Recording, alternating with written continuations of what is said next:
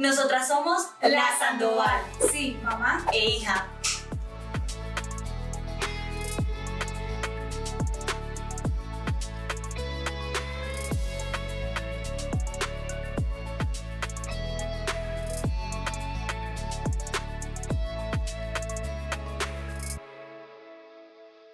Hola, bienvenidos a un nuevo episodio de La Sandoval, sí, mamá. e hija. Oigan, hoy tenemos un episodio muy emocionante, o sea, hemos estado cagadas de la risa antes de que esto empiece porque estoy así, modo fan, que quiero una nueva amiga, o sea, yo dije, no, estoy muy emocionada. Con ustedes, Analista. Ay, gracias por venir. No, gracias a ustedes. Y lo de la nueva amiga, ya me siento. O sea, es que uno escucha los podcasts, uno conoce gente en redes y uno es como, ya, somos amigos, sí, ¿no? sí, sí. Solo nos hacía falta conocernos, pero ya. Hay gente con la que uno conecta desde el imaginario. Sí. Y hay gente que te conoce mejor que lo que te conocen personas de toda la vida, pues como que son espacios en los que cuentas cosas demasiado profundas o eres demasiado vulnerable o cuentas cosas, no sé, que de No pronto te una persona... conecta. Yo creo que la Total. otra persona conecta con lo que tú estás diciendo y por eso uno llega a conocerse mejor. Bueno, yo quiero contar cómo conocimos a Ana. Eh, bueno, yo tengo que confesar como que yo no te conocía, pero tenemos una manager en común. Entonces, un día ella hablaba de ti, yo te fui a chismosear y fue como enamoramiento de redes. O sea, yo dije, ¿qué es esto? Porque aparte amas las listas y yo soy la persona más de listas. O sea, mi vida está bien si yo cumplo las listas. O sea, me ha tocado como soltar eso de cuando en el día no cumplo la lista, es como que tranquila, no fracasaste. O sea, solamente fue un día diferente. Pero yo soy de que amo planificar. Tengo mi listica en el celular como martes, miércoles, jueves, así. Entonces ya el nombre fue como... Y bueno, ya todo el contenido que haces, de verdad me siento demasiado conectada. Sí, bueno, y Valeria me mandaba... Y la volví fan. Me, me mandaba tu, por DM tus, tus publicaciones y entonces cu- cuando me daba me dio risa y bueno, la empecé, a- te empecé a seguir y bueno. Y ahora siempre que veo tu contenido hay un like de mi mamá. Y yo dije, uy, ya lo vio, entonces que yo, no son, una competencia de fans. Y eres aquí. Y enos aquí. Pero yo, bueno, cuéntanos, ¿quién es Ana María? O sea, laboralmente, como un, un fresquito ahí de, de quién eres. No, yo siempre me presento como que estudié comunicación social y periodismo por vocación, o sea, desde chiquita, habladora, era lo que sí o sí tenía que hacer. Eh, me enamoré del mercadeo por pasión y empecé a escribir por hobby y hoy en día puedo decir que mi hobby es mi trabajo, que eso no siempre es tan bueno. Ustedes sabrán que a veces tiene como una delgada línea u otra cara de la moneda, pero siempre quise ser como una doctora corazón. Siempre. Yo no sé si ustedes conocieron la revista Tú. sí, yo sí, sí. quería Hacían los escribir. test, los test. Sí, los test, el trágame En tierra. Eh, había una columna que era de un man que se llamaba Andrés, entonces como que las niñas le mandaban preguntas y el man les contestaba. Y con mis amigas del colegio como que siempre estábamos todas reunidas en en la parte de atrás del salón leyendo la revista, como que se hacía corrillo, yo decía, yo quiero eso, yo quiero eso, responderle a la gente, porque además siempre fui súper doctora corazón, siempre a la que le pedían consejos, súper alma vieja como tú, eh, entonces como que, sí, no sé, era, era lo mío, ser, alma, ser, ser doctora corazón, entonces... Pero ¿cómo fue? O sea, ¿cómo empezaste así Exacto, como... ¿cómo pasaste de mm, ser comunicadora porque- social graduada a llegar a analista? Sí, Bueno. aparte porque tu contenido siento que es demasiado pro, o sea, como que no es como, ah, yo me pensé una frase y la puse en un coso negro, o sea, yo veo como, wow, o sea, yo digo como, wow, esta mujer, sí. es un montón, Gracias por eso. Bueno, estudié comunicación, soy de Manizales, que es una ciudad No, no se, pequeña. no se nota, no se nota, no se, no se nota. Y yo no sé si de pronto a ustedes les pasó con Cali. Cali no es una ciudad pequeña, pero de pronto las personas que somos como de otras ciudades tenemos como el sueño capitalino o el sueño americano dentro del país, que tú Sí, quieres ir claro. a vivir a Medellín o te quieres ir a vivir a Bogotá. Y yo siempre sabía que me quería ir a vivir a otra ciudad. Siempre era como el propósito, no importa lo que haga, quiero vivir en otra ciudad. Y me gradué mm, y no me había ido a vivir a otra ciudad, entonces era como, me tengo que ir a hacer lo que sea. Había estudiado comunicación, me había especializado en mercadeo, ventas, no sé qué, y era buena en todo menos en ventas. Y me fui para Medellín a trabajar en ventas. Y ahí me di cuenta que zapatero a tus zapatos, pues como que yo siempre pensé que uno podía ser bueno en lo que quisiera. No, de verdad que hay cosas que hay gente que nació para eso y yo no nací para los números. Soy súper buena comerciante, pero súper mala comercial. O sea, yo te convenzo de que tú tienes que comprar esto, pero después decirte, eh, negociar, no sé qué, te lo termino regalando. Y pues, y mi jefe me decía, no, no, no. O sea, perdimos plata, lo pusiste en la casa, se lo regalaste, se lo empacaste, todo muy mal. Y en ese momento me sentí muy perdida, pues como listo, ya estoy en otra ciudad, pero realmente qué quiero. Y entendí una cosa, y es que a veces cuando no encontramos las respuestas deberíamos volver a las preguntas que nos hacíamos al principio. ¿Y cuál es la pregunta al principio? ¿Qué quieres ser cuando seas grande? Y yo qué quería hacer cuando fuera grande, escribir para revistas. Pero entonces ya había pasado un montón de tiempo y no tenía experiencia ni como periodista, aunque hubiera estudiado periodismo, ni había escrito nunca para una revista. Y si algo había aprendido del mercado era que no podía llegar a un medio de comunicación a presentar una hoja de vida sin experiencia, una hoja de vida más. Entonces yo dije, no, tengo que generar contenido, aprovechar las redes sociales. En ese momento Instagram era una red social súper visual, pues la gente ni siquiera ponía captions, ponía un emoji y ya. ¿Qué fecha estamos hablando? 2017. Ok. Entonces yo dije, no, tengo que aprovechar esto para generar contenido y la gente decía, en redes sociales la gente no lee. Yo, no, espere, que sí podemos hacer que lea. Claro, pero es que lo, lo que tiene tus publicaciones que son cosas corticas y concisas y que uno entiende, se ríe o, o le llega al corazón, pero no son los escritos de tres hojas que uno ya no. ¿Sabes qué? Eso me hace acordar de una cosa. Yo siempre quise tener un blog que se llamara El Diario de las Desjuiciadas, porque fui enamoradiza, o sea, tuve todos los novios desjuiciados. yo, yo lo leería. Pero me pasaba una cosa, era que cuando me iba a sentar a escribir, no me salía. Pues como que era, tengo que escribir demasiado texto, no, no me salía. Y en el momento en el que digo, no, yo quiero llegar a una revista ya con algo para poderles mostrar algo que yo haya hecho, que yo haya escrito, eh, dije, voy a empezar a escribir, pero si en redes sociales la gente no lee, hagamos que la lectura sea fácil y hagámoslo a través de listas. Y hay una película que se llama Cómo perder un hombre en 10 días. Sí, buenísima. Es buenísima. Y, digamos, en este momento me doy cuenta como que todas las películas que hicieron parte de mi vida, eh, como si tuviera 30, Loca por las compras, El Diablo se viste a la moda, todas estas revistas eran de periodistas, de mujeres que trabajaban. Yo siento, yo me recuerdas a Sarah Jessica Parker, Sex and the City, like. Pues, sí, ajá. Sara, ¿eres tú? Eh, sí, es como la vida de ella. Amor platónico. Sí. Entonces, eh, ella, la de cómo perder un hombre en 10 días, tenía una columna en una revista Sí. que era de listas. Claro. o sea, 10 planes para hacer en Nueva York. Sí, sí, cómo sí, perder sí, un sí. hombre en 10 días. Entonces yo dije, listo, súper fácil, voy a escribir en listas y me voy a llamar analistas. La verdad es que fue así. Iluminación Divina, estaba en un bus, literal, en flota, de Medellín a Manizales, devolviéndome, ah, además que devolviéndome, con el claro, rabo con el rabo entre las patas. claro, devolviéndome con el rabo entre las patas y en ese momento se me ocurre, y digo, listo, voy a empezar a generar contenido para poder llegar a una revista y decirles, yo escribo de esta manera, no tengo experiencia, pero pues si les gusta podría escribir en su revista. Las redes sociales tienen cosas muy lindas, muy, muy lindas y digamos que esto creció muy rápido. En el 2017 no había ese tipo de contenido. Entonces era como más visible y fue más fácil crecer. Claro. No por crecer, sino porque la gente se fue conectando con Sí, él la comunidad, la tu comunidad. que creo que es lo más lindo que yo Sí, tengo. sí, o sea, sí. mi comunidad es un regalo de mi vida. Y más temprano que tarde, por decir así, fue una revista la que llegó a mí como, ay, ¿nos podrías escribir un artículo? Ay, ¿podrías escribir una entrada para el blog? Pero yo seguía trabajando y seguía trabajando y en algún momento dije, bueno, no, yo quería escribir para revistas y de pronto esta ya es mi revista tú. Claro. Ya de pronto... Sí, es que la Sí, vida sí. a veces es rarita, ¿no? Tú un poquito más grandes. Sí. bueno, y entonces ahorita tenemos como, como esta revista y me encanta porque hay muchas que me dicen como, es la revista tú como de los 30. Exacto. Bueno, yes. Podemos ir a extendernos hasta los 40 y algo. No, eso es para atrás y para adelante porque yo no tengo 30 tampoco. Exacto. Tiene que ser ¿Qué un te- margen. y, ¿Y por qué, o sea, como curiosamente, como por qué sentiste o sentías de toda tu vida como esa necesidad digamos, de aconsejar? O sea, no la sabes o si sabes como por qué. Yo siempre fui súper loca, súper embarrada, súper enamoradiza, me enamoraba y me entusaba cada semana. Eh, tenía mil novios, tenía mil amores y era como la más alborotada de mis amigas. Y digamos que no- no- como que no tenía en mis amigas un lugar seguro de dejar ser. Hoy en día tengo un conflicto con la frase dejar ser porque nadie te tiene por qué dejar ser. Sí, o sea, sí, como tú. te dejas Ajá. dejar ser y ya. Pero como que en ese momento sentía que ahí en esa amistad no podía ser yo. Y yo sí era como un consejo para la gente, como que la embarraste, te enamoraste otra vez. No importa, pasa esto, esto y esto y esto. Y yo decía como que quiero ser esa amiga para Que no alguien tengo. como yo Ok. que no la tiene. Y ahí nace también analistas.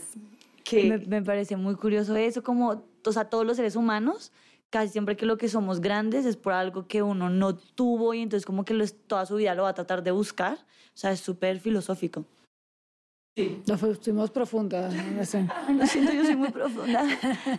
Sí, no, pues realmente todo, pues es como que, como que lo que somos chiquitos o lo que no somos determina demasiado lo que va a ser el resto de nuestra vida o lo que no va a ser o lo que no queremos que sea. Y sí, Bueno, hablando de enamoradiza, aquí tenemos tres casos. Está la casada, no llevo 800 mil años casada, 13 llevo 8 años de casada y 14. y 13 con total. Y tuviste otro esposo, man. Claro, mi ex esposo duré 10 años casada. sea, es una mujer siempre casada, una- siempre una ¿Has gente- estado una casada cuántos años de tu vida? Toda. Y toda la vida tenía una hija, o sea. Y toda la vida he tenido. Sí, Ser todavía he soltera. tenido una hija. Sí, estoy- todavía he sido adulta. Soy adulta de los 15 años. Pues. Mamá, quiero que seas joven. Soy joven, por eso me mantengo así, ¿eh? Ese es el secreto. Ser adulta. La vida, la vida la recompensó. Dijo, bueno, ya la vamos a dejar joven toda la vida, físicamente por lo menos. Está, tú que estás comprometida, felicitaciones. Ay, que sí, que que, nos no inviten, que nos inviten a la fiesta. Ay, me encanta. Y está la soltera. Y a la orden, muchachos, se, se reciben, la orden, se reciben hojas de vida, la mamá las evalúa. Mi mamá, sí, yo no sé, tú me has querido presentar muchos muchachos, ¿no? Pues un muchacho chévere que valga la pena, ¿cierto? Pero siempre. se ay- busca, se busca. Ayer creo que me nombraste dos y yo. uy, pero ¿Dos? ni yo estaba pensando en eso. Sí, no les voy a decir, pero después hablamos de eso, chicos. Pero. Está re, no, ay, se está. Y ese, no sé qué, y yo. Tú nunca habías sido así. No, porque ¿Estás ya, ya, preocupado? ya Le está buscando novio, le está ¿Estás buscando novio. Necesito nietos. Ay, Uy, no sé, está difícil. Pero necesitamos, necesitamos eh, ¿qué vamos a pedirle con referente a Bueno. esta situación? eh, O sea, ¿Cómo uno- se llama eso? Estado civil. No, uno, pues como que te admiramos como desde la distancia, pero como eres una mujer demasiado interesante, demasiado cool, y dijimos, queremos traerla al podcast, hablar de lo que sea. Y entonces nos ocurrió como hablar de la soltería y pues de estas tres perspectivas que obviamente cada una está en un mundo totalmente diferente ahora mismo. Y sobre todo porque yo siento que, que, que tu contenido también está como muy dedicado, lo que a mí me llega como a la mujer en cada lugar en el que esté. Pero sobre todo como, no es una mentira, chicos, o sea, lo sabemos, socialmente para las mujeres estar solteras siempre ha sido como, sobre todo en Latinoamérica, pues yo no sé si en Estados Unidos, en Europa de pronto es distinto, pero obviamente en una sociedad, sociedad latina, el cierta edad mujer soltera, y es que ni siquiera porque hasta uno chiquita, 22 años, era como, y tienes novio, o sea, nos sentamos con una primita y mamá, o sea, en serio que no es como adrede, sino que ya nuestra cultura está muy educada. lo así. tenemos tan interiorizado Sí, que ni somos que. ¿y el novio? En cambio, siento que un man, o sea, se le puede preguntar, pero no es tan común, como que los manes no están tan preocupados por eso.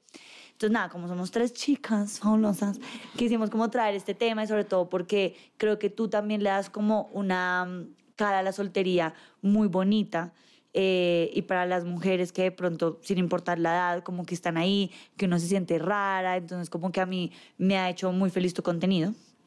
Y nada, básicamente es cómo sobrevivir a la soltería y no morir en el intento y no irse con cualquiera por irse. No, sabes que me encanta de esa pregunta o de eso que me dices porque eh, aquí estamos haciendo confesiones, ¿cierto? Entonces, nada. Yo, yo estoy comprometida, voy a cumplir dos años comprometida. Fue un proceso muy largo, ha sido un proceso largo. O sea, pero ¿cuánto llevan en total? Tres.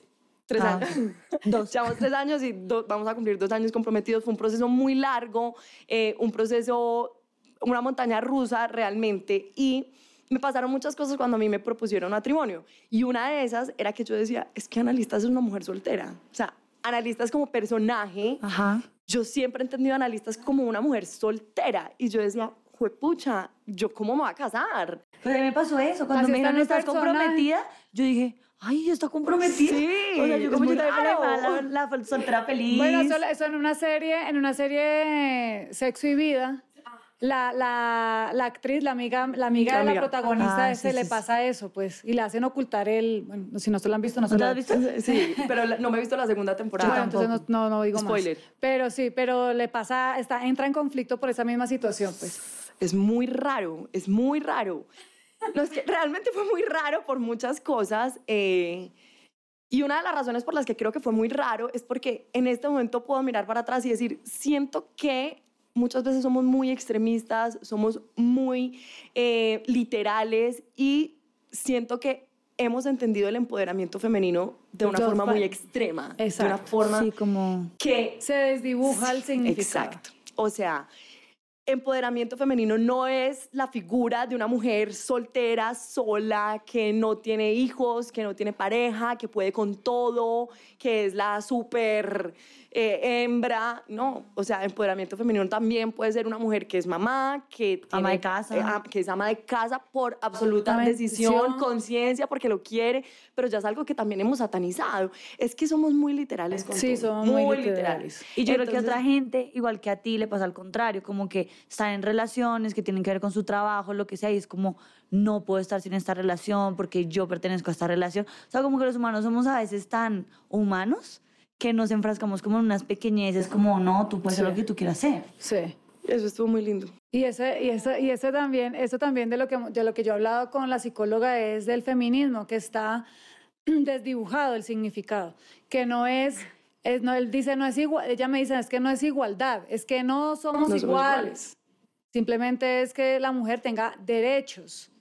Es igualdad en los derechos. Bueno, yo he pasado por, Sí, sí, por sí. una relación muy larga con el feminismo. Antes siempre dije como, a mí no me gusta ningún ismo, no me gusta ni el egoísmo. O- o finalmente, un, un ismo es un extremismo, un fanatismo, un egoísmo, eh, ambientalismo, veganismo, todo, todos los ismos son demasiado extremos y yo no entendía, pero siempre decía, no, no sé, no, no he leído de feminismo, no conozco cercanas mujeres feministas y el, concepto del feminismo de Instagram que tengo es un feminismo con el que no me conecto porque nunca he sido anti-hombres, no pienso que los hombres tengan tanta culpa, de hecho soy súper empática con los hombres. Es- hay una cifra que yo repito un montón y es que de 1.500 suicidios en Colombia, 1.300 son hombres, los hombres también están demasiado solos. Porque no pueden hablar. pueden O sea, tú sabes lo que, hablar. como que uno lo vi en una entrevista, como que las mujeres tenemos algo súper increíble y es que tú te sientas con tu amiga y desnudas todos tus sentimientos, lloras. Los hombres son como, ah, ¿cómo le está yendo bien? Ah, qué chimba. Muy poquitos son los un que es- hablan, Y ven muy un pocos. juego, un, un partido. O sea, ese es como su momento de varones, es ese. Y yo digo, debe ser muy triste también, pues, como los hombres no poder sacar esa vulnerabilidad entre Y, ellos. y es que no, no se les ha permitido, entonces no lo reconocen, no saben cómo saber si están tristes, pues no, no tienen una relación con sus emociones porque no se les ha permitido. Sí, porque entonces- ha sido cultural, desde Total. que desde el niño no llora. Los y a ellos no también lloran. les ha tocado asumir un rol, pues como si antes a la mujer le tocaba asumir un rol en la casa, en la familia, a ellos también les tocó asumir un rol de el hombre tiene que ser así, así, así. Entonces digamos que yo nunca he estado como muy... eh, Sí, muy conectada con el feminismo. Ahorita he ido entendiendo que existen tantos feminismos como mujeres. Pues, o sea, tú tienes tu visión del feminismo, tú tienes tu visión del feminismo y tú lo vives a tu manera. Pero cuando eso me pasó, entendí que estaba, estábamos entendiendo mal el Claro. feminismo o el empoderamiento femenino. Y una de las primeras en estarlo entendiendo mal era yo. Entonces yo sentía que, digamos, casarme iba a ser como perder toda esta figura, toda este, todo este empoderamiento, dejar de ser yo. Yo me acuerdo que yo decía, pero ¿cómo así? ¿Cómo así? Y, y no, no entiendo nada. Y, Y el manito pues, relajado. No, fue un proceso súper largo, súper largo. Y esa era como uno de mis dolores de cabeza, como pero yo siento que la soltería no necesariamente es un estado civil, también es un estado mental y es un estado mental de independencia emocional. Entonces no importa si estás casada, si estás soltera o si estás comprometida, la soltería, como me ha gustado entenderla, es como un estado mental de independencia. Como que estás bien contigo misma y, eso es lo, y ya lo otro es Exacto. una añadidura. Pero quiero decirte que a pesar de que estás comprometida y que ya llevas dos años comprometida y que realmente en este tiempo es que yo te conozco, Que cuando es la boda, mentira. cuando es la que, fiesta. que tus publicaciones se pueden, tus mensajes, tus listas, se pueden, o sea, las puedo, las puedo recibir yo como casada, las puede recibir ella como soltera y las puede recibir alguien que también tenga un novio. Entonces, no, no ha sido, no te, o sea, tu, tu, tu contradicción no se ha visto reflejada en tu, en tu contenido y, lo- y, y de re- realmente nos llega. Y uno lo puede aplicar, digamos, si yo lo leo, lo, me- lo puedo aplicar a mí misma y lo puedo aplicar a una niña soltera. Que sabes que creo que es lo más lindo Aleja, darte cuenta que no es una contradicción. No, no O sea, es no contradictorio. No, nos- no, no nos estamos contradiciendo. Por ejemplo, y esto me acuerda mucho de, de una cosa que súper honestamente la cuento en voz alta y es, yo tuve, cuando yo empecé con analistas, tenía, tuve un novio, después tuve otro novio y bueno, mil cosas X. no, fueron dos. fueron Varios, dos. varios, hubo varios, hubo varios. Fueron dos, pero ya me acuerdo que la, pues como que ya, ya había terminado con estas dos relaciones y ya analistas era una cosa muy diferente. Y analistas, por ejemplo, dice cosas que no necesariamente significa que Ana María haya aplicado en su vida. Exacto. Por ejemplo, nunca se me va a olvidar, yo tengo un post que dice que las mujeres también tenemos derecho a llevarnos a la cama a hombres que jamás llevaríamos a la sala, por este dicho de, eh, ¿cómo es que es? Dama en la sala y Sí, gata en la sí. cama. Ah. Pero yo nunca en la vida, o sea, yo solo he tenido novios. Sí, la o sea, yo solo he tenido, exacto. Hay que conquistarla para llevársela a la cama. Yo- es literal, yo solo he tenido novios. Entonces, como que, que yo piense eso no significa necesariamente que yo lo aplique y explícale eso a man. Pues, explícale eso alguien que... Ah, Ah, ¿a cuánto no, has sí. pasado derecho a la No, cama sin entrando a la sala? Yo lo que percibo de ti es que eres demasiado empática. Y, y, y cuando uno es demasiado empático puede entender muchos escenarios de la vida. O sea, a mí me pasa porque todas mis amigas son súper diferentes a mí, sobre todo en, en el amor. Y yo, en cambio, soy re tradicional en mi manera de como amar y lo que quiero, tal. Pero mis amigas todas son unas locas. Y es porque creo, creo, pues, no sé, lo que le, lo resuelvo es como porque soy empática. O sea, no me parece descabellado que ellas lo sean, Total. más así yo no lo sé. Total. O sea, yo soy la aburrida de todos los grupos siempre, la que nunca toma, la que se va temprano, la que... ah. No, y es que tú puedes pensar que súper bien, que saliste con alguien una noche y esa noche se acostaron. Buenísimo, tú no, tú no necesariamente lo harías, pero te parece buenísimo que alguien más lo haga, todo qué bien. chévere. Entonces me acuerdo como que cuando me enfrenté a esa situación, lo tengo que confesar en voz alta, porque es que saben que yo siento que las redes nos exponen mucho a una doble moral. Ahorita que tú hablabas de la soltería, claro que todas sabemos que que lo más importante es estar bien conmigo misma, claro que todas sabemos que el amor propio es primero y un montón de cosas, pero a veces llegan viejas que me dicen, pucha, me sé la teoría, pero ya estoy mamada de estar sola. O sea, me sé la teoría, me quiero, me amo, disfruto de mi compañía, pero pucha, ¿será que Sí, no sí. va a llegar nadie a mi vida? Pero es una cosa como que en redes te, te- te juzgan por decirlo, ¿sabes? Es como, no, el amor propio es... Sí, claro, to- todos lo sabemos, es, es lo, Sí, ma- es lo más creo que importante. como que pero- todos esos extremos, como, el, como también el positivismo, que también se vuelve tóxico, como que todo estará bien. Es como, no, siempre todo estará bien, uno tiene que estar triste. Y es Y, necesario. y es necesario, o sea, una vez ver el día dar que está hermoso ah, y a otros días está súper positivo, o sea, es como que no hay que llevar a una cosa a la otra. Pero bueno, yo quería como retomarlo de la soltería, Ajá. porque me encantó eso que dijiste, como que de pronto no está entendida desde un buen lugar, como para analistas, ¿qué es eso de la soltería y cómo lo has transformado en tu vida y cómo lo has vivido? Ya que me dijiste que no has estado tanto soltera. y que de la soltería, ya nunca estás Nunca soltera. No, mentira, no. Miren, realmente no, no mentira, sí. Dos yo, veces. yo he entendido la soltería como, como tu capacidad de estar sola, porque muchas veces estamos solteras, pero no necesariamente estamos solas. Tenemos arrocitos en bajo, tenemos Sí, un sí, mensajito de buenos Mood. días, tenemos, no sé, alguien con quien salir a comer. No, eso no es estar sola, eso es estar soltera, sin compromisos, sin nada, pero estás saliendo y estás saliendo con otras personas y no te estás permitiendo conocerte en la soledad, conocerte un día sin un mensaje de buenos días, conocerte un día sin ir a una fiesta sola y sin ir a una fiesta y acostarte o devolverte a, a tu casa sola. Pues como que realmente qué tan solteras hemos estado, qué tan solas hemos estado, porque Mi mamá no conoce ese lugar. la Sí. pero, pero entonces, ¿sabes qué? Ella Como que que yo, no, pero yo sí. realmente he, he pasado, pues, no tanto tiempo de mi vida soltera. Yo tampoco. Y me acuerdo como que la gente decía, hay que estar soltero, hay que estar soltero.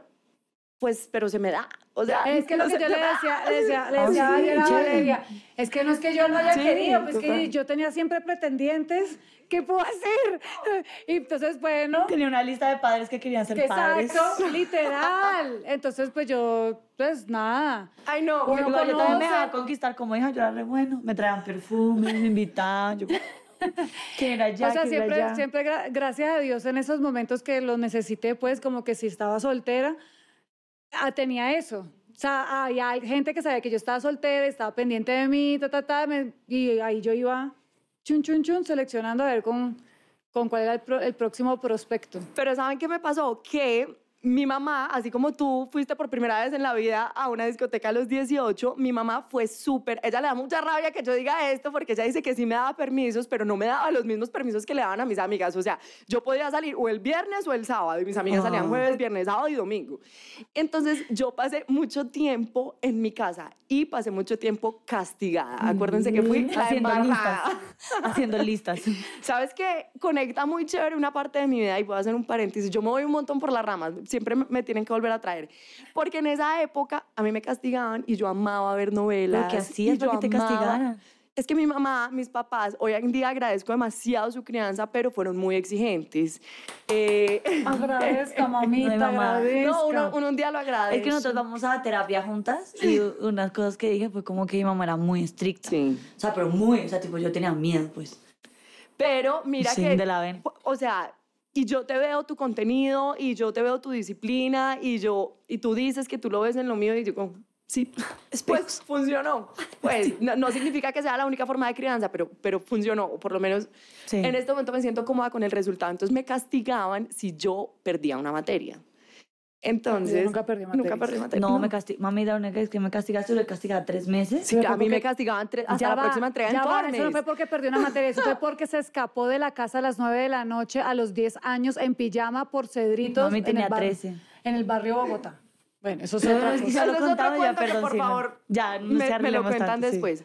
Entonces, cuando a mí me castigaban, yo aprendí a estar sola. Y yo aprendí que es estar sola cuando tus amigos están de fiesta. Aprendí... Qué fomo. Exacto. O sea, y siento que la soltería en parte es eso. Sí, O como sea, fomo. es... Sí, es... no, es estar solo, con, tranquilo solo- con- contigo exacto. y solo. o sea, y que sabiendo piensen- que la gente allá afuera está haciendo sus planes, está haciendo su vida y tú no estás ahí. ¿Y tú cómo logras sentirte cómodo en esa comodidad? Entonces yo me acuerdo que al principio de mis castigos yo lloraba, pataleaba, gritaba, le decía a mis papás para que me tuvieron.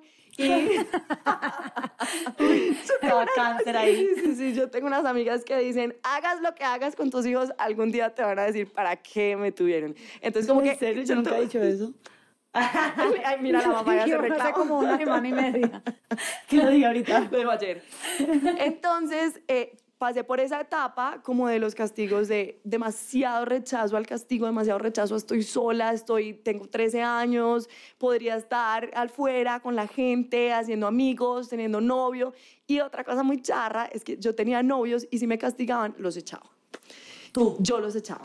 Yo, yo les decía, es que... No estoy disponible para Eh, ti, no, bebé. No, es que, o sea, yo decía, yo qué voy, o sea, salíamos, en ese momento las fiestas En eran... Manizales.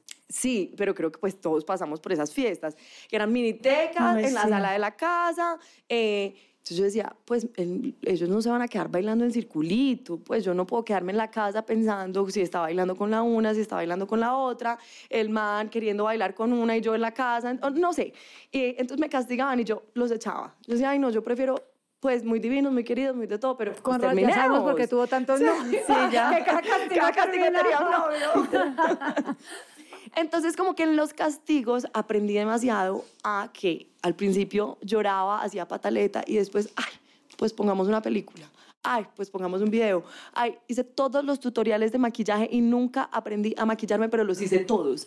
Pues como que intenté aprender a disfrutarme esos espacios, tanto que al final ya no pataleaba con mis papás, sino que bajaba todos los viernes, al principio me quedaba encerrada en el cuarto, ya después bajaba con ellos al plan en la sala, veíamos, pues veíamos videos de canciones, ta, y aprendí a disfrutar eso, a no tener un plan, aprendí a disfrutar que no me llamaran al otro día, aprendí a disfrutarlo, entonces siento que nunca tuve un tiempo de soltera, pero sí aprendí a estar sola, que realmente contigo misma, Exacto. Que yo, que yo creo que eso al final, o sea, en esa tesis que haces es como también lo puede aprender una mujer que ha estado siempre en pareja, o sea, sino que e- es, distinto, lógico, de pronto es, sí, es totalmente diferente, pero yo creo que, digamos, mamá es una mujer que sabe estar sola, Yo, yo vamos a estar sola. Nos echa. Entonces, como que, bueno, No, se yo sí, de la casa. Sí, no, yo ah, soy feliz cuando hacen, cuando yo, Jorge hace el plan con la niña, lo que sí, yo estoy sola, yo soy feliz manejando mi tiempo. Ah, cuando él se va a jugar Xbox con el primo por la noche, acuesto a mirar. O sea, es como que sí, necesita sí, estar sí, con sí. su esposo todo el día y si su esposo O no sea, vaya, sí, no va, me, sí, cero. me, sí, me, sí me gusta hacer, obviamente salir con él y hacer muchos planes con él, pero cuando estoy sola conmigo, ap- aprovecho, mi, pongo mis meditaciones, hago mis cosas que solo sé que solo las disfruto yo. Y es una delicia misma. ese tiempo con uno Sí. misma. Pues es una cita, es una cosa Pero que, bueno, que a ti ya después el alma te cambio- lo empieza a pedir. Sí, no, yo en cambio es la primera vez que lo estoy ejerciendo. O sea, como que bueno, no sé si por mis podcasts viste que yo me casé y me separé. Sí, obvio, sí. Entonces, como- pero yo empecé a tener mis primeros novios muy chiquita. O Yo sea, también. yo en el colegio que sí me casé como tres veces. Me O sea, como a los 10 años, nueve. Tipo, yo organizaba mis bodas, nos casábamos No, con bueno, vestido y todo. O sea, no, la, la, la que le encantaban las relaciones. Y mi primer novio, o sea, como más serio, tipo de que fue a la casa y eso, no sé, tenía como 12, 13 años. Y de ahí ya siempre, siempre, no sé si no hubiera novia, pero siempre era alguien con el que yo estaba saliendo. Literalmente me separé y que sí, a los dos meses ya estaba saliendo con uno y siempre era como alguien. Y mi psicóloga, de hecho, me dijo como que, o sea, como que en este momento en mi vida ya me dijo, estamos aprovechando a trabajar mucho en ti porque es la primera vez que no te escucho como cotorreando de alguien. O sea, porque siempre hay alguien. Yo creo que no, en verdad no llevo tanto tiempo como de verdad, como esa soltera de sola también. O sea, no soltera, pero con amigos. Sí, no. sí, lo morir. Como unos tres meses. Y, de pucha, es rarísimo, porque sí estoy experimentando eso. No sé cuándo salga este podcast, pero No sé si cuando salga este podcast ya, no esté soltera. No sé, El, arrocito en bajo ya cocinado. Ay, sí, arroz tomado, no, entonces, pero, pero sí, como le, realmente eso que dices de, "Jue pucha, no levantarme con un buenos días, eh, eso. No tener a quien, o sea, Sí, como obviamente lo tienes, obviamente tienes a tus amigas, obviamente tienes, pero es que hay cosas que se hablan con el novio No, pero y espérate, ya. si me emborracho, sí. yo no tengo a quién llamar. O sea, eso en un podcast, que un, un estado que decía como estoy tan soltera que si me emborracho no, yo no tengo a quién llamar. Literal, estoy ayudando que yo digo, marica, o sea, nadie. No, pero sí. O sea, pues como un ex, pero no, tampoco queda. O sea, como que ya no. me encanta. Entonces, sí, y sí es súper raro. Y, y siento yo, para los que estén igual que yo en casa, ah, ya escuchando esto, sí he vuelto a actividades que para mí me definían mucho como persona y que por estas distracciones de la vida y pues que tenía que vivir, las dejé. Por ejemplo, mi sueño de toda la vida ha sido ser escritora. Por eso creo que también es como que verga, la amo. Sí, y mi abuelita, o sea, lo primero que yo dije que quería hacer cuando era grande era como ser escritora y para mí es algo que yo tengo súper como en mi mente, sino que no solamente me gusta eso, pero y, y como volver a tener espacios de lectura, yo era de las que leía mil libros en, año, en un año y ya no leía, entonces hoy me, me estoy volviendo a dar como todos esos espacios de lectura, de volver a escribir, las pijamadas las amo y como me casé tan joven como que las de empecé a dejar, entonces ahora para mí una pijamada lo es todo, salir a rumbear solo con amigas, o sea, sin pensar en culos, en los novios, no, solo amigas. Lo uf. máximo. Y bailar reggaetón, no, yo me empodero, o sea, sola, yo no tengo que hablar con nadie. O sea, total. es algo que entonces estoy como en ese proceso y pues tengo 26, de- esto puede pasar a muchas edades, ¿no? Pero sí es raro. O sea, yo, sí te- yo no voy a decir que hay que, que chimba, no. O sea, sí es chévere, pero al mismo tiempo a mí se me hace muy incómodo. Es que ¿saben qué es lo que pasa? o sea, es como, ay, marica, ¿será que me con este? Literal, como que, ¿qué hago? Yo creo que toda la vida buscamos cosas que nos definan, ¿cierto? Entonces, perdemos los apellidos, o sea, tú eres, no sé, Alejandra la de pura sangre, la actriz, la Va- Valeria la que, la que baila, la de TikTok, eh, siempre tenemos una etiqueta, la novia de, eh, la que trabaja en tal parte, y quién soy yo sin esas etiquetas. Entonces yo siento que la soltería es conocerme sin esas etiquetas, conocerme sin esa persona que tengo al lado, porque es que uno indudablemente termina teniendo muchas cosas de sus parejas. Es muy chistoso porque es que yo, claro, como he tenido un buen repertorio de novios y he tenido entonces el novio deportista, el novio veterinario, el novio Y ta, hay ta, ta. unas que siempre, que siempre se acoplan al novio. Claro. Entonces, si el novio es atleta, Tú la, empieza a exacto. correr. Si el novio es chef, ella empieza a cocinar. Si el novio... Y, y le estás van dejando tu identidad todo el tiempo a Sí, la sí, persona que tienes al lado. Entonces, por eso es tan incómodo, ¿vale? Porque es quién soy yo sin todas estas personas al lado. ¿Quién soy yo sin esta relación? O sea, es que lo que tú dices es demasiado cierto. ¿Quién eres o de qué hablas cuando te sientas con la psicóloga y no le vas a hablar de alguien? o de algo, o de hice esto, bailé en tal lugar, en esta, o sea, como todo eso y ha sido como, bueno, igual acepto este momento en mi vida, por algo es, y porque también creo que estoy cansada de, de elegir personas por mis heridas o por el vacío. Entonces también creo que eso es lo que me ha tenido, eso sí es como lo más lindo del, del el que estoy, como, uy, no, yo ya quiero estar bien porque yo no quiero seguir escogiendo esos patrones que son cosas que te mantienen como muy vivo, ¿no? Porque es que lo tóxico, lo rarito, lo que sí, como que te mantiene esa chispita, pero al mismo tiempo eso después te mata tu ser, te mata tu energía, te mantiene triste, no estás tranquilo. Entonces yo dije, ya no quiero eso, o sea, de ahora en adelante esa va a seguir siendo la definición de responsabilidad afectiva. Parar un momento antes de seguir metiéndote en relaciones que le hacen daño a otros, te hacen daño a ti. Y todos estamos en ese círculo vicioso y todos estamos en esa cadena porque nadie se detiene un segundito a cuáles son mis heridas, cuáles son mis patrones, por qué escojo lo que escojo, por qué mis relaciones son así. Que es que la mayoría de veces la gente la gente no es mala, la gente no es tóxica. Sí. O sea, para ser tóxico también se necesitan dos. Pues es como, teníamos una relación tóxica, eso no significa que tú seas tóxico o que yo sea tóxico. Tuve un ex marido, tú hablas súper divino de tus ex maridos, pues no, de, tus ex maridos. De, de, tu ex. que se le queda el tema.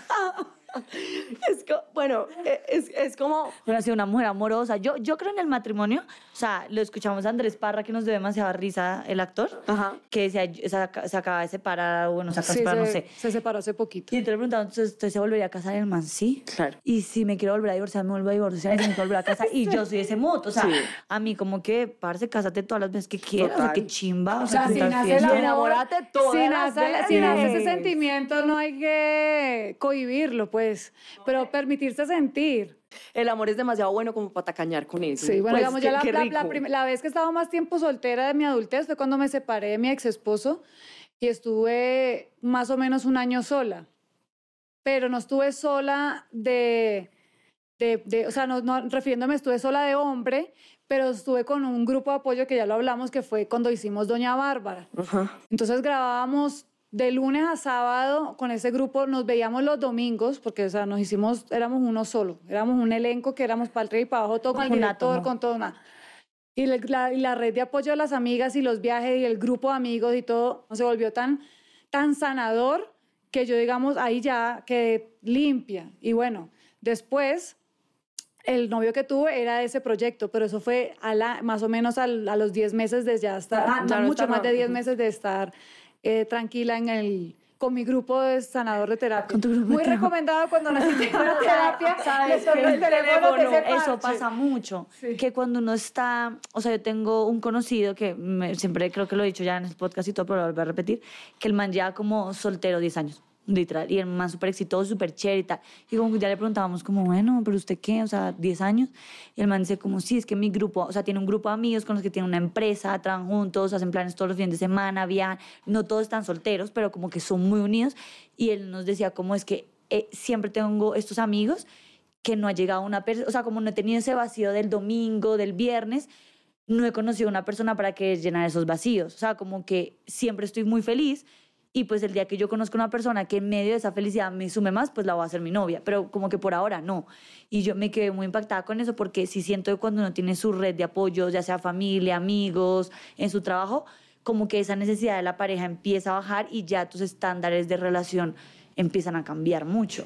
Y sabes qué? que la soltería cumple su misión cuando tú ya no buscas una persona que te llene esos vacíos, porque en la soltería aprendes que eres tú quien está llenando esos vacíos y quién es tú quien se hace cargo de ellos. Pero también hay algo, es, volvamos un poquito a este tema de lo radicales que somos, del empoderamiento femenino, del yo puedo, que ta, ta, ta, porque ahorita también veo o percibo algo que ya caemos en la autosuficiencia, en donde ya nadie cabe, nadie cabe en tu vida. O sea, estás, tu vida ya la tienes tan estructurada, estás tú tan... Mm, sí, como individualista. Sí, sí, tan, que nadie te sirve. Y yo digo, puede no ser, puede que no sea tu objetivo, está muy bien, pero definitivamente si tú quieres encontrar a una persona, tú te tienes que replantear tus checklists, claro. te tienes que desacomodar.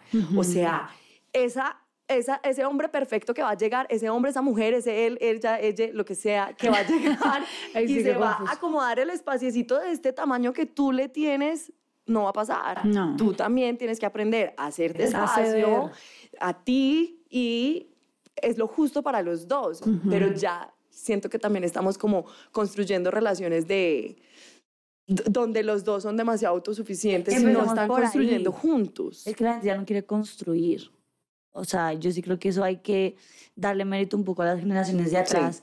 de que, ok, se confundía como que antes también soportaban y como que tampoco es eso, pero también es como el, bueno, en todo, o sea, en la amistad, no solamente en la relación de pareja, la amistad en el trabajo es como vamos a chocar muchas veces, pero pues es que hay que construir nuestra relación, hay que aprender a conocernos, hay que poner nuestros límites y es como un proceso y yo siento que, digamos, en las últimas relaciones que yo he tenido, como que he percibido eso del otro lado, como de que, pucha, lo más mínimo que ya no les gusta, Ya, divorcio. divorcio. Total.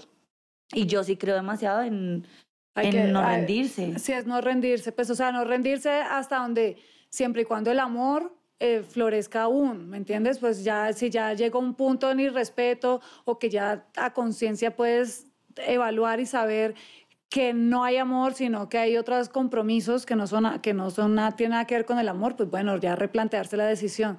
Pero siempre creo que siempre hay esa, esa la, la florecita del amor, el corazón late por esa persona, hay que ver cómo se, se hace ahí para encontrar un punto medio. Pues si yo digo, el amor, cuando hablamos de construir una relación, cuando hablamos que el amor es una decisión, también es la decisión de, no sé, de improvisar cuando no tienes la respuesta, porque no siempre tienes la respuesta, que es lo que pretendemos. Es demasiado válido que cada uno quiera construirse y después se junte, pero las relaciones también se construyen. Es más, las relaciones se construyen, entonces está muy bien que tú te construyas a ti mismo, que llenes esos vacíos, que bueno, todo lo que hemos hablado de las carencias, de las heridas, pero tú tienes que estar dispuesto a construir. Mm. Porque si no, vamos a ser un mundo de personas súper autosuficientes y algo que yo he entendido, no necesariamente relacionado con el amor de pareja, pero algo que yo he entendido del camino que me ha traído hasta acá y de mi tema de conversación, que siempre ha sido el amor propio, es que el amor propio es el punto de partida, pero no tiene que ser el punto de llegada. No somos seres individuales, o sea, Somos somos, colectivos. colectivos, somos tribu y podemos ser este, este grupo de sanación de amigos, podemos ser el grupo de amigos que viaja, podemos ser amigos y ya, pero no somos uno solo, somos somos. Hay una frase muy linda que es soy porque somos. Entonces como que el amor propio está muy bien, es muy lindo, nos ha traído a un punto muy valioso, pero yo siento que también tenemos que empajar- empezar a bajar un poquito, no al amor, pero sí a las condiciones que le hemos puesto a la vida y a los otros amores y a las otras relaciones, porque vamos a ser finalmente un mundo de individualistas que eso no es. ¿no? Claro.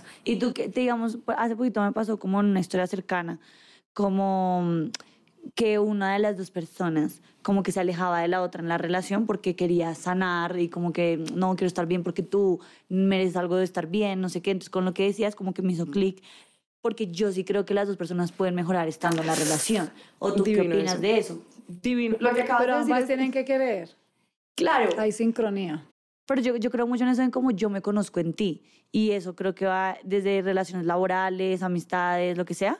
Y pues yo sí creo que qué lindo poder estar con alguien y tú sanar dentro de la relación desde que no sea pues... O sea, quiero que seas analistas, por favor.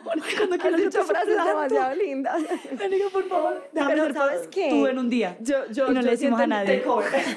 Yo sí he entendido que algo que he comprendido de las relaciones es que tienen que adaptarse a los cambios individuales, porque si no, no van a poder evolucionar. Las personas cambiamos y por lo tanto las relaciones también se tienen que ir adaptando a esos cambios individuales, tienen que volver a conocerse, que eso es una cosa súper loca. Es que tú ya no eres la misma persona que cuando empezaron, quién eres hoy en día, o sea, vuelve a tener las conversaciones que tenías antes porque a lo mejor ya piensas diferente cosas que antes pensabas que nunca ibas a decirle sí o que nunca ibas a decirle no.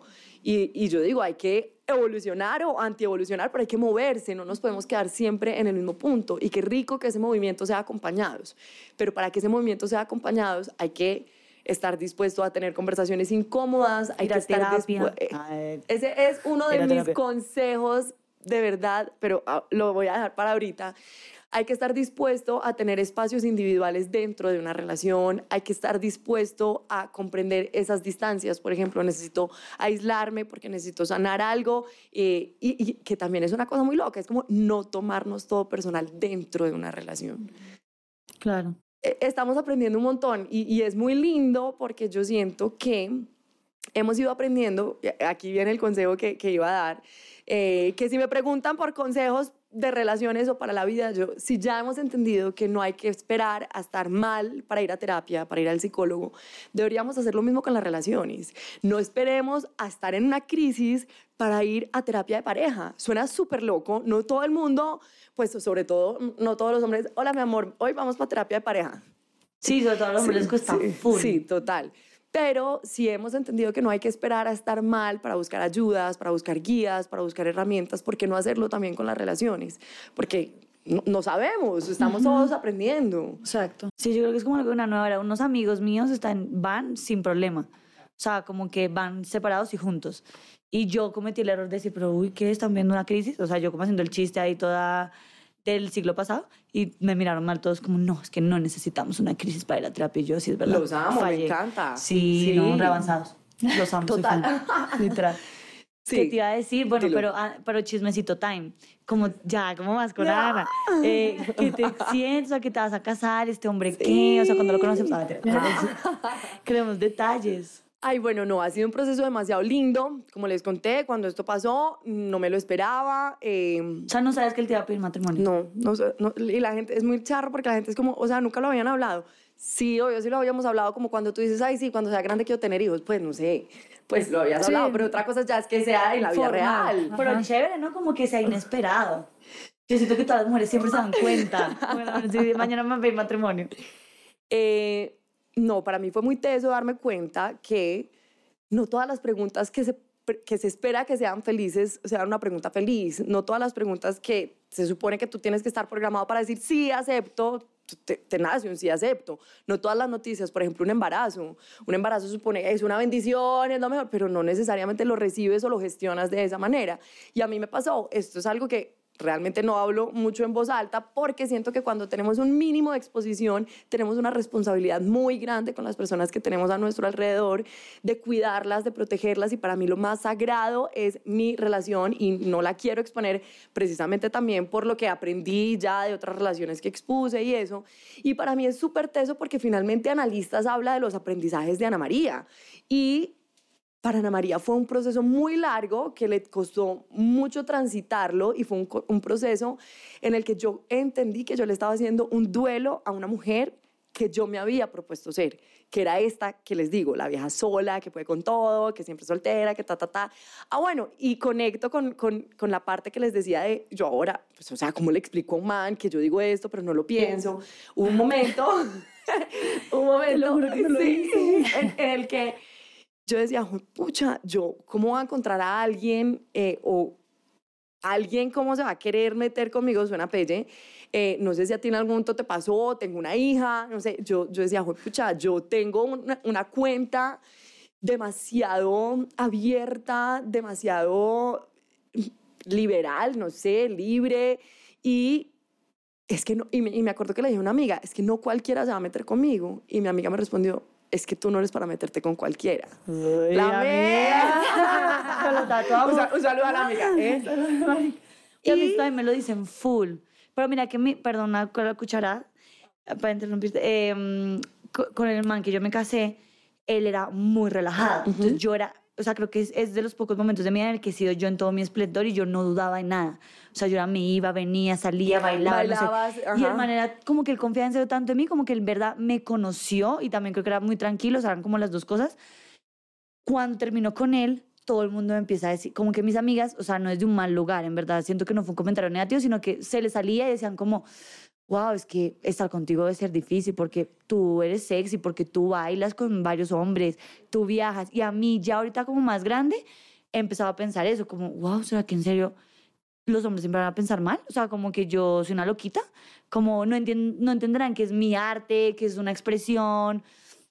Entonces, como que, bueno, se ha sido como esa, esa parte ahí, pero, pero bueno. Y, y ahorita estamos replanteándonos todo, o sea, ahorita estamos replanteándonos, que- ¿por quién dice que eso está mal? ¿Quién dice que, o sea, que, que te tienes que sentir avergonzada por eso, que te tienes que sentir mal por eso, que, que es, es un error o que alguien no se va a fijar en ti por eso y que lo más teso es que entre mujeres tenemos que dejar de pensarlo. Sí, O sea, te lo juro. Porque son comentarios, ni siquiera es un comentario que me ha hecho un man, es un comentario que me ha hecho una mujer. Y uno, como que uno, yo me empiezo a como, uy, ¿será que si pongo esto, que si bailo esto, que entonces si, si voy a esa fiesta, entonces como que ya no me toman en serio?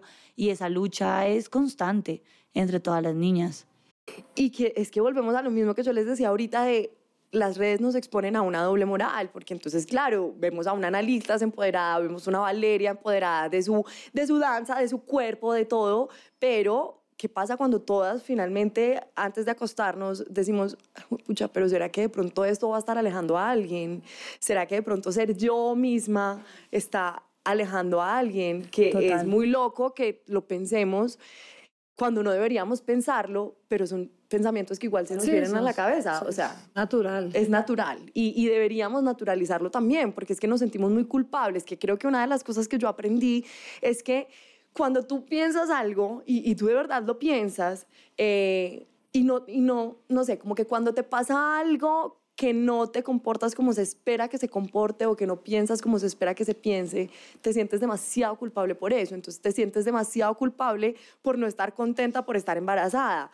Pero es como, se supone que tendría que estar feliz, pero no lo estoy, pero entonces me siento mal por no estarlo, pero bebé no es que no te quiera, pero cierto, es como que... Es una culpa constante. Una culpa, y yo siento que nos culpamos todo el tiempo por un montón de cosas. ¿Y tú cómo te sientes ahora? ¿Ya te liberaste de eso? ¿Te sientes como que no va a cambiar, que en la lista sigue siendo lo, máximo? máximo? Lo máximo, lo máximo. Entonces me tomé mi tiempo, siempre digo, yo estoy a punto de separarme sin haberme casado, y digo, lo mejor es haber pasado por un proceso de ocho meses y tener a mi pareja al lado y siempre cogiéndome de la mano, entendiendo que no era una duda hacia él, sino que era una duda ante qué es empoderamiento femenino, ¿por qué le estoy haciendo un duelo a una mujer? ¿Quién dice que casarte significa que se te acabó la vida? Exacto, que se te acabó analista, que se acabó tu, tu, tu verdad, tu, tus pensamientos, tu compartir, tu comunidad.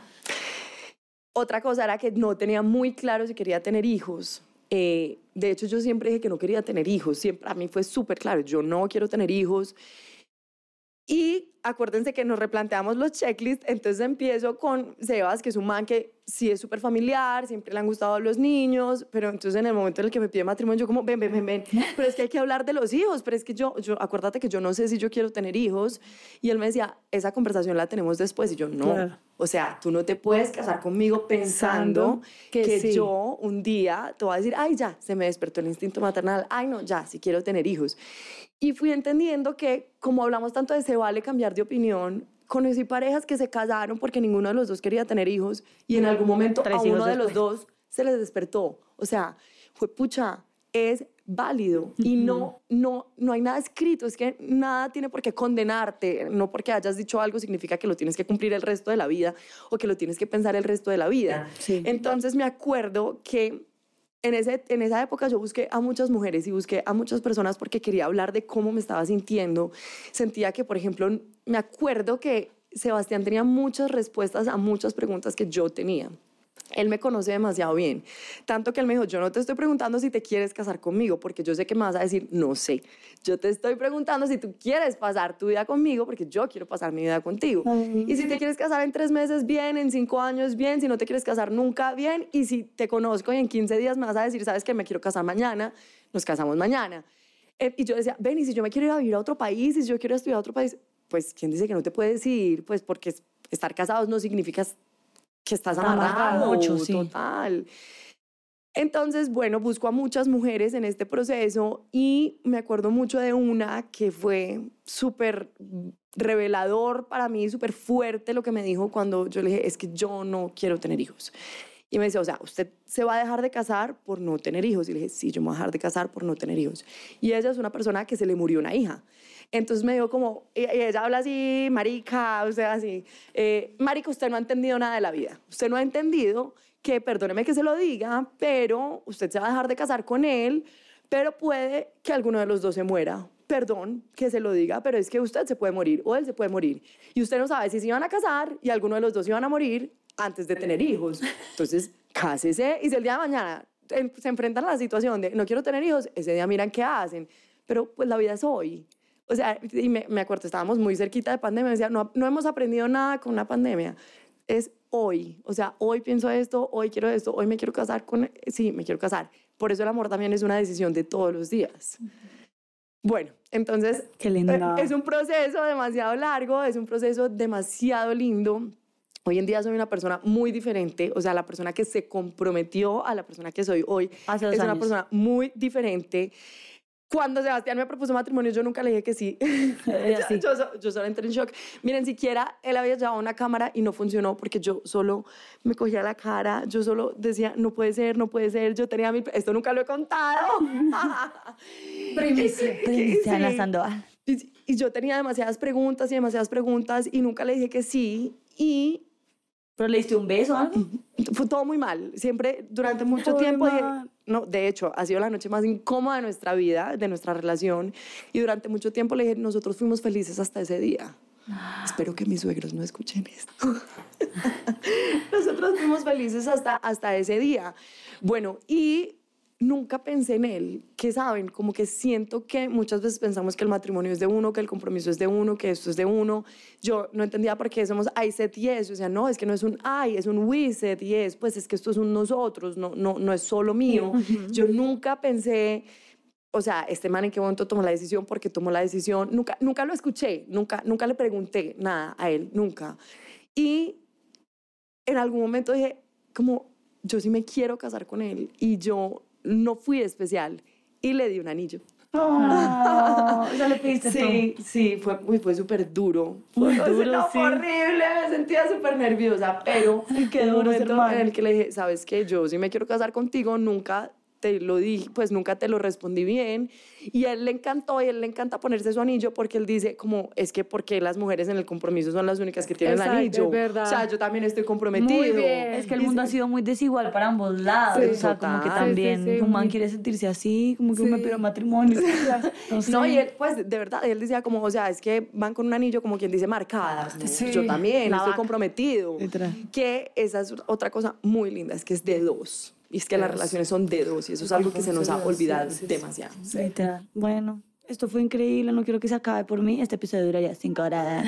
Pero eh, el canal, no mentira, no, pero sí, ya nos tenemos que ir. Pero antes yo le, nosotras le pedimos una cosa especial a analistas y fueron unas listas. Las traje. Eh, como, como dijimos al principio, somos tres mujeres, cada una en un escenario ahorita muy distinto. Entonces, Me encanta la ahorita que ella resalta porque eso quiere decir que pronto dejará de ser soltera y No, tendré nietos. no, todo puede ser No, los posible. nietos. Todo puede ser posible, ma. En la vida, en la viña del Señor. A mí es- no me no, no, no, Queremos no. una lista, una lista para las solteras, una lista para las comprometidas y una lista para las casadas. ¿Por dónde empezamos? Por las solteras. Bueno, a ver, tres cosas que le diría a una mujer soltera. La primera es, no dudes de ti. Como que siempre cuando estamos en la soltería nos empezamos a llenar de preguntas de, ¿será que no va a llegar alguien? ¿Será que hay algo malo conmigo? ¿Será que estoy mal? ¿Será? O sea, y nos abrumamos un montón y ta, ta, ta, ta, ta, ta. Y sí, yo sé que el fin de la soltería no debería ser algún día ya voy a encontrar a esa persona, eh, pero no dudes de ti. O sea, no es que haya algo malo en ti, no es que haya un problema contigo, no es que la gente no se fije en ti. Estás en un proceso para ti, pero no dudes. Gracias, Ana. Bueno, el segundo, disfrútala. Ahorita hablábamos de los humanos somos humanos, ¿cierto? Entonces los humanos cuando somos chiquitos queremos ser grandes, nos ponemos los zapatos de la mamá, nos maquillamos, nos ponemos la ropa de grandes. Cuando estamos grandes queremos volver a ser niños. Eh, cuando estamos solteros queremos estar en pareja y cuando estamos en pareja extrañamos demasiado la vida de solteros. Entonces disfrutarla, estar presente. Eso suena muy fácil, eso suena a frase de redes sociales, no es tan fácil, pero es vivir el presente. Y yo digo, aprender a disfrutar, no deberíamos tener que aprenderlo, pero sí, hay que aprender, porque vamos demasiado a mil, a mil, a mil. Sí, a la- mil. el, como la adicción a la productividad. Ajá. No, y, y, y creo que lo oía, de hecho, en un podcast de ustedes, pues es como de verdad hay una ansiedad social por, por, y, y la ansiedad no es más que no estar presente, o sea, la ansiedad es estar en el futuro eh, y mañana qué va a pasar y, y mañana y mañana y mañana, entonces sí, y si no me caso y si no tengo hijos y, y un montón de preguntas, entonces disfrútala. Y la tercera es, recuerda que la soltería es un estado mental y no un estado civil, porque una cosa es estar sola y otra cosa es estar soltera. Y tú puedes estar acompañada y aún así no saber estar sola. Y realmente lo que la vida quiere es que tú aprendas a estar sola independientemente de tu estado civil. Esos son mis tres consejos para la soltera. Me los pasa por escrito. Ah, bueno. Muy lindos, gracias. Ahora para las comprometidas, o sea, para, Para ti para, misma. para analistas. Léelo en la mente. Listo, me encanta. Esta, esta me encantó porque, miren, la primera es vivan el compromiso. El compromiso también es una etapa y muchas veces salimos corriendo. Entonces, como que te proponen o tú propones, no sé, como sea, que tomen la decisión entre los dos, pero la otra semana ya estás teniendo cita con wedding planners, ya estás cogi- escogiendo el, el vestido y, y es una cosa que te- se te pasa demasiado rápido planeando el matrimonio, pero el compromiso también es una etapa. Entonces, vívela, disfrútala, no hay afán. Entonces, es como que no te van a salir a quitar nada, ni el anillo, ni, ni nada despacio y es una etapa muy chévere. A mí me pasaba que la gente siempre me decía, uff, el compromiso es lo máximo. Y yo, entonces, ¿por qué les duró tan poquito? Pues yo tengo dos años de comprometida y digo, ay, qué rico un año más. No, obvio no. Pero es muy chévere. A mi novio no le gusta eso. ¿eh? Pero es muy chévere porque ya no son novios y todavía no son más, esposos. Eh, que además cuando has tenido muchos novios, yo decía, necesito un, un- un nuevo estado civil, ya, ya no quiero otro novio, pero tampoco me quiero casar todavía. Pero bueno, entonces, en resumidas cuentas, el primer consejo para las comprometidas es disfrútense esa etapa, porque también es una etapa. El segundo, el segundo, uy, este es difícil, y es, busquen el silencio porque hay demasiado ruido y se espera demasiado de ti o tú crees que la gente espera demasiado de ti. Entonces tú crees que la gente espera demasiado de tu vestido, de cómo va a ser tu ceremonia, de qué músicos vas a llevar, bueno, de un montón de cosas que son presiones que mm, realmente nadie te está imponiendo, pero que tú te estás creando con lo que ves en redes sociales, con el matrimonio que viste, con cómo se casó la aquella, cómo se casó la otra. Entonces tenemos demasiadas presiones por hacer algo único, por hacer algo diferente, pero realmente lo único que tienen que hacer es algo fiel a ustedes mismos, que en 10 años, hay una frase que me encanta que dice como, no sigas modas porque en 10 años te vas a morir de vergüenza de haberte puesto eso. Pasa igual con el matrimonio, es como, no sigas modas porque en 10 años te vas a preguntar si de pronto eso sí eras tú o si de pronto esa sí era la esencia de ustedes. Entonces, intenta no oír todo lo que la gente te quiere decir, porque además la gente opina demasiado. La gente opina demasiado de muchas cosas, pero del matrimonio sí que opinan. Entonces, Sí. Intenta buscar el silencio. Y la tercera es que no se te olvide que el compromiso es de dos, que creemos que el matrimonio es solo de la mujer, que creemos que la fiesta es solo de la mujer. Pregúntale a tu pareja qué quiere. Yo me acuerdo que yo no tenía muy claro si yo quería una fiesta grande, chiquita, una ceremonia aquí, allá, lejos, o no quería nada. Y un día le dije a mi novio, ven, sabes que te voy a hacer una pregunta y te amo por decirme siempre lo que tú quieras, pero quiero saber tú qué quieres. Entonces, que no se nos olvide que el matrimonio es de dos y pasa igual desde la fiesta y pasa igual desde la planeación y que el día de mañana no llegues de una luna de miel a una vida en la que te das cuenta que, ay, esto era más que ponerme un vestido blanco. Entonces, construye. Desde ahí se construye una relación y un matrimonio. Muy bien. Y ya sabes si quieres boda grande o chiquita. ¿Qué es grande una qué pregunta chiquito? muy difícil. Yo no sabía, uy, no sé. Es, es muy Raro. difícil, es, es difícil. Es difícil. Pero es para la difícil. nota de nuestra No, respuesta. ya sí es grande un poquito. O sea, que nos van a invitar. Un poquito. Bueno, pues acabo de colar horrible. Uy, no, la lista. Ah, no, no tienes que hacerlo, tranquila. Obvio que no, es molestando. No, obvio, sí. Oiga, las casadas, las casadas. Yo lo amo mío. las bodas. Las- me encanta. sí. Uf, Uy, me a mí también me encanta. parecen lo máximo. Oye, me, me parece increíble. O sea, Sí. iría a todas las bodas cada fin de semana. Sí. es el mejor plan. Yo digo, hay tres, muy, hay tres fiestas muy buenas en la vida. Los 15, los prom y los matrimonios.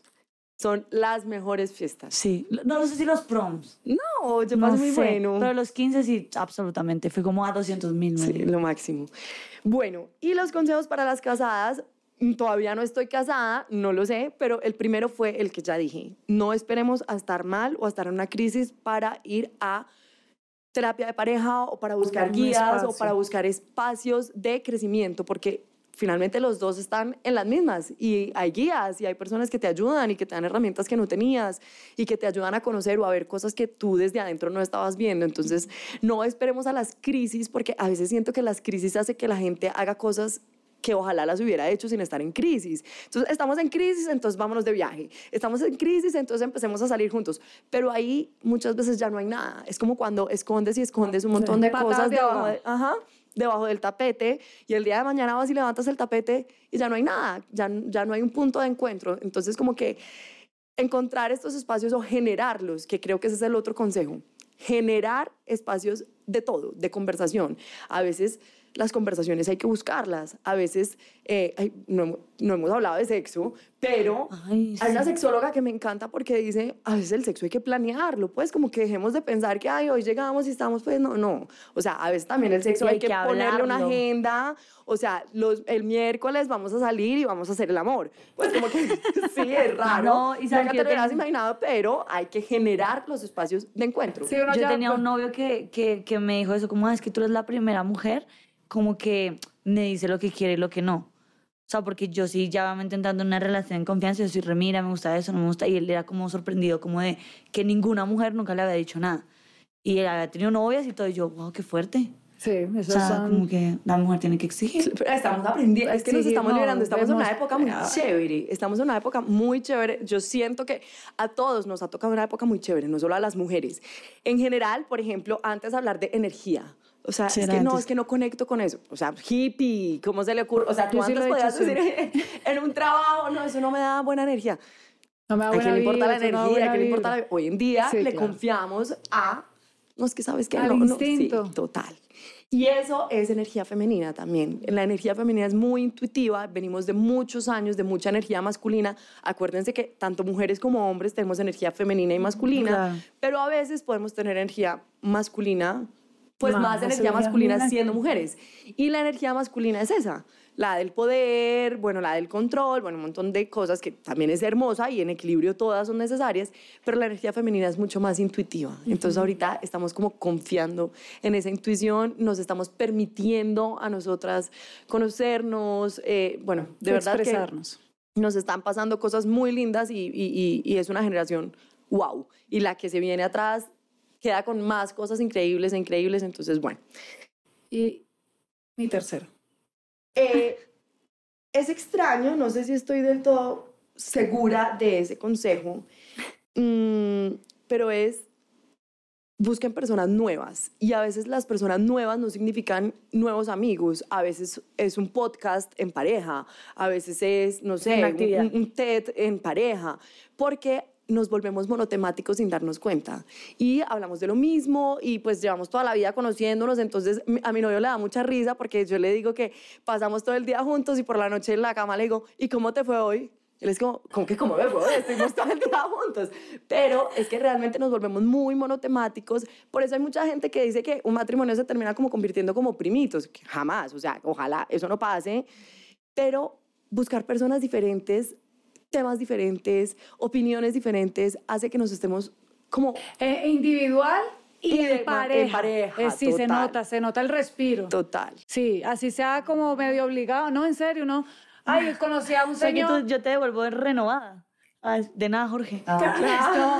que me la robé tres semanas, llegan No, así pero cuando, emocionados. a ver. cuando uno cuando uno conoce a alguien nuevo y conversa y tiene otros temas otras otros temas de conversación con otra persona es refrescante Sí, y si es en pareja también es muy chévere sí Y si tú lo llevas a tu pareja también, pues es como, hoy conocí esto, Sí, hablé sí, esto, sí. ta, ta, ta, no te imaginas. Pues que es, por ejemplo, cuando ponemos temas de conversación de cómo están viviendo las relaciones hoy en día. No sé, ay no, yo digo, dime cuántos años, dime que eres old sin decirme old y dices la frase hoy en día. Entonces, las relaciones hoy en día.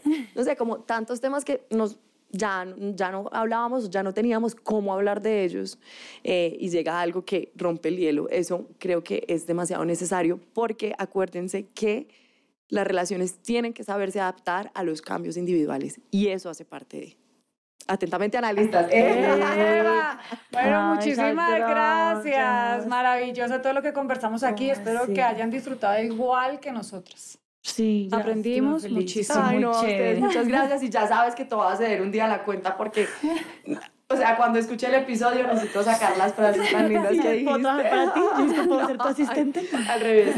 No, no, no, pero sí, bueno, y los que no la conocían, por favor, vayan, síganla y sean adictos al contenido de ella porque es increíble. Hombres y mujeres, no importa lo que seas. Y los hombres son súper bienvenidos. Sí, los amo, también. los Sí, amo sí, y los sí. amo. Sí, sí.